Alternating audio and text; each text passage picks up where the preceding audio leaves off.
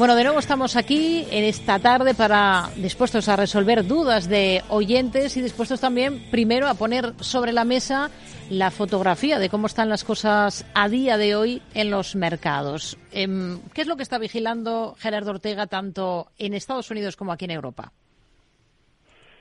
Bueno, eh, primero eh, eh, ver si va, va, a profundizar o no este, este inicio de, de fase de reacción que se ha quedado de momento en un, en un día, ¿no? Que es lo que vimos lo que vimos ayer. De momento no hay nada en el mercado. De, que piensen los inversores que darle la vuelta a un mercado es muy complicado, muy complicado.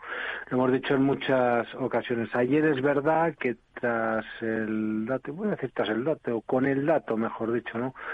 de IPC de Estados Unidos, pues vimos un, vimos vimos ventas, que es algo que no estamos acostumbrados a ver, al menos en las bueno, en los últimos tiempos, entre otras cosas porque Wall Street está en su vida en su vida libre, eso sí con la duda y, y, esta es la otra otra de las cuestiones importantes del, del Nasdaq Composite, ¿no? que no olvidemos no ha todavía cruzado los altos de enero de 2022. Eh, mm, no es que tenga importancia para lo que es el movimiento alcista que está haciendo en estos momentos, digo como tal, porque es alcista, de hecho todas las semanas eh, Wall Street está subiendo prácticamente desde eh, octubre del año pasado, sino es importante porque estamos hablando de una resistencia de grado mayor. Eh, superar esos altos lo que haría sería eliminar una controversia importante que presenta el mercado en estos momentos. Significa que si, si quedara eliminada, si quedara eliminada, eh, esta tendría que presentarse más adelante. Eh, me baso en que normalmente un mercado, eh, al menos es la experiencia que yo tengo, solo o, forma techos o los techos que se forman vienen precedidos siempre de una, de, una, de una divergencia. Ahora es verdad que existe, pero la pata alcista que se está desarrollando sigue siendo, sigue siendo alcista. Eh, con lo cual, el problema que yo vería es si hubiéramos o si tuviéramos una pérdida de niveles de control del tramo alcista antes de que se produjera ese asalto a máximos de todos los tiempos, en este caso el Nasdaq Pues los máximos de todos los tiempos están en la zona de 16.212. ¿Dónde se complicaría el mercado? Bueno, pues evidentemente si el mercado cayera por debajo, en el caso del Composite, por debajo de 15.000 450 y cerrara por debajo de dicha zona, si el, eh, en el caso del, eh, del SOX de los semiconductores hicieran lo propio por debajo de los 4.215 eh, puntos, si el SP500 pues cayera por debajo de los 4.910, una cosa así, y cerrara también eh, la semana por debajo de dicha zona y en el caso del Dow pues la zona de los 38.000 ahí sí ahí tendríamos un elemento técnico muy objetivo. Y entonces eh, sí sería eh, digamos habría que tener en cuenta esa divergencia. En momento claro que es lo que sucede que el mercado viene subiendo. Ayer vimos un ajuste en el mercado, insisto, como consecuencia de los datos de inflación en Estados Unidos, que es verdad, por ejemplo, que también ha provocado que el bono a 10 años haya perdido soportes.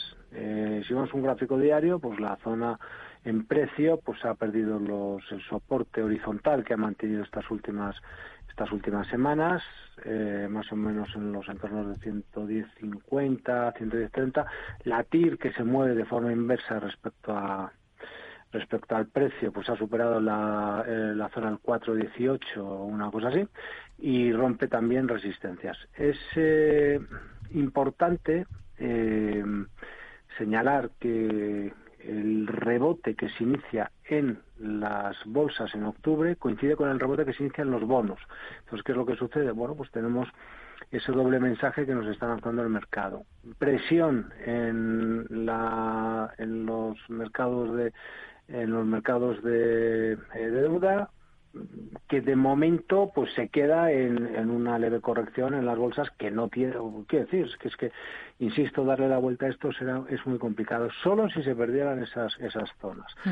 eh, a partir de ahí pues el mercado está estable es decir se insisto es decir las tendencias están eh, pues están eh, establecidas y, poco más. Si vemos en las bolsas europeas, aquí también hemos tenido pues eh, cierta corrección. Aquí sigue llamando la atención, por cierto, el comportamiento del DAX eh, alemán, que sigue sin ser capaz de marcar nuevos altos. Esto es un hecho también eh, incuestionable. Y eso es otra divergencia, pero otra divergencia de grado, de grado menor. E insisto también en otra cosa, Rocío, que es, no, es razonable que tengamos el mercado eh, así porque el mercado ha avanzado, ha avanzado y ha avanzado mucho y es normal que se bueno pues que encontremos eh, dificultades no dentro de este proceso alcista. Piensa que a nivel de, de, gestión se hace muy difícil eh, eh bueno pues eh, decir nada negativo de la renta variable en estos momentos porque está en subida libre. Entonces, entonces se hace fija y, y cuidado que todo lo que había que decir negativo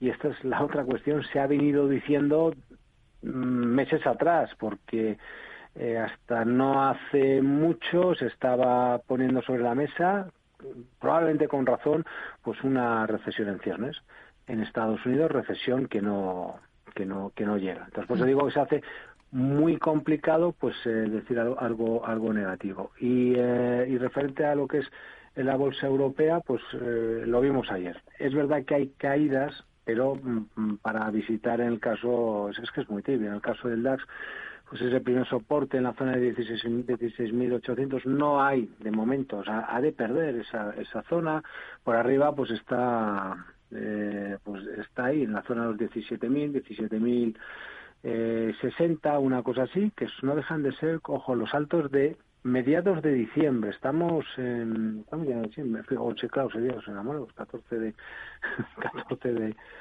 de febrero, estamos a mediados de, de febrero. Pues fíjate, han pasado un par de meses y seguimos en la misma, en la misma zona. Es verdad que no avanza, tampoco cae, pero hay que poner también en valor, valor el hecho de que el Eurostox esté marcando nuevos altos y el DAX no acompañe. Pues si no acompaña, eh, insisto, eso es divergente, pero mientras no se rompan soportes, pues insisto, poco, poco que decir. Y, uno de los factores que están precisamente influyendo en todo esto, pues también son los bancos. Los bancos que, tienen una de cal y otra de arena, ¿no? Fíjate que dentro de los procesos de bajadas de tipos de interés, yo creo que no hay dudas, ¿no? Que van a ser en este 2024. Pues que han ido variando mucho, que si cinco, seis, eh, siete bajadas incluso, cuatro nos quedamos ahora.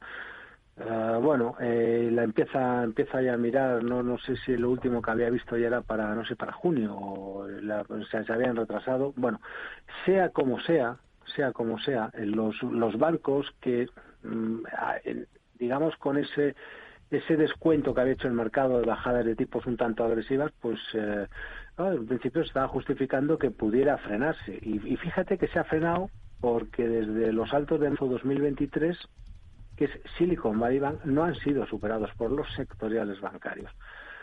Mm, es, es inquietante, pero te vuelvo a decir lo mismo, pero es verdad que no rompen soportes. El mercado está esperando, no sé muy bien a, qué, insisto, porque también es verdad que mm, girar esto es, no, es, no es tan sencillo, pero es verdad que los bancos se han, se han, se han frenado. ¿no? Y, bueno, pues eh, en el fondo lo que estamos es arriba del todo. Eh, yo te diría que hasta levitando y a ver qué es lo que qué es lo que pasa. En el caso del SX7E como referencia y ya finalizo zona 115, mm. importante que no se pierda esta zona. En el caso del SX7R eh, incorpora los eh, valores bancos de fuera de la Unión Monetaria, pues eh, zona 470.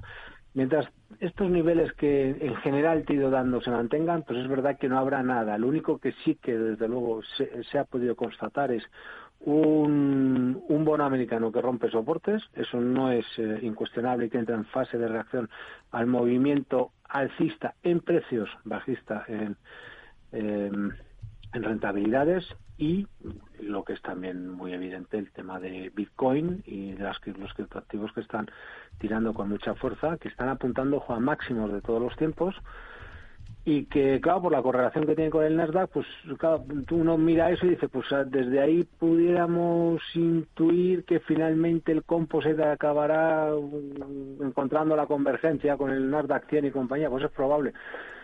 Pero bueno, pues eh, el mercado está así, está pues como, como te lo cuento, ¿no? Hmm. Complicado, como siempre.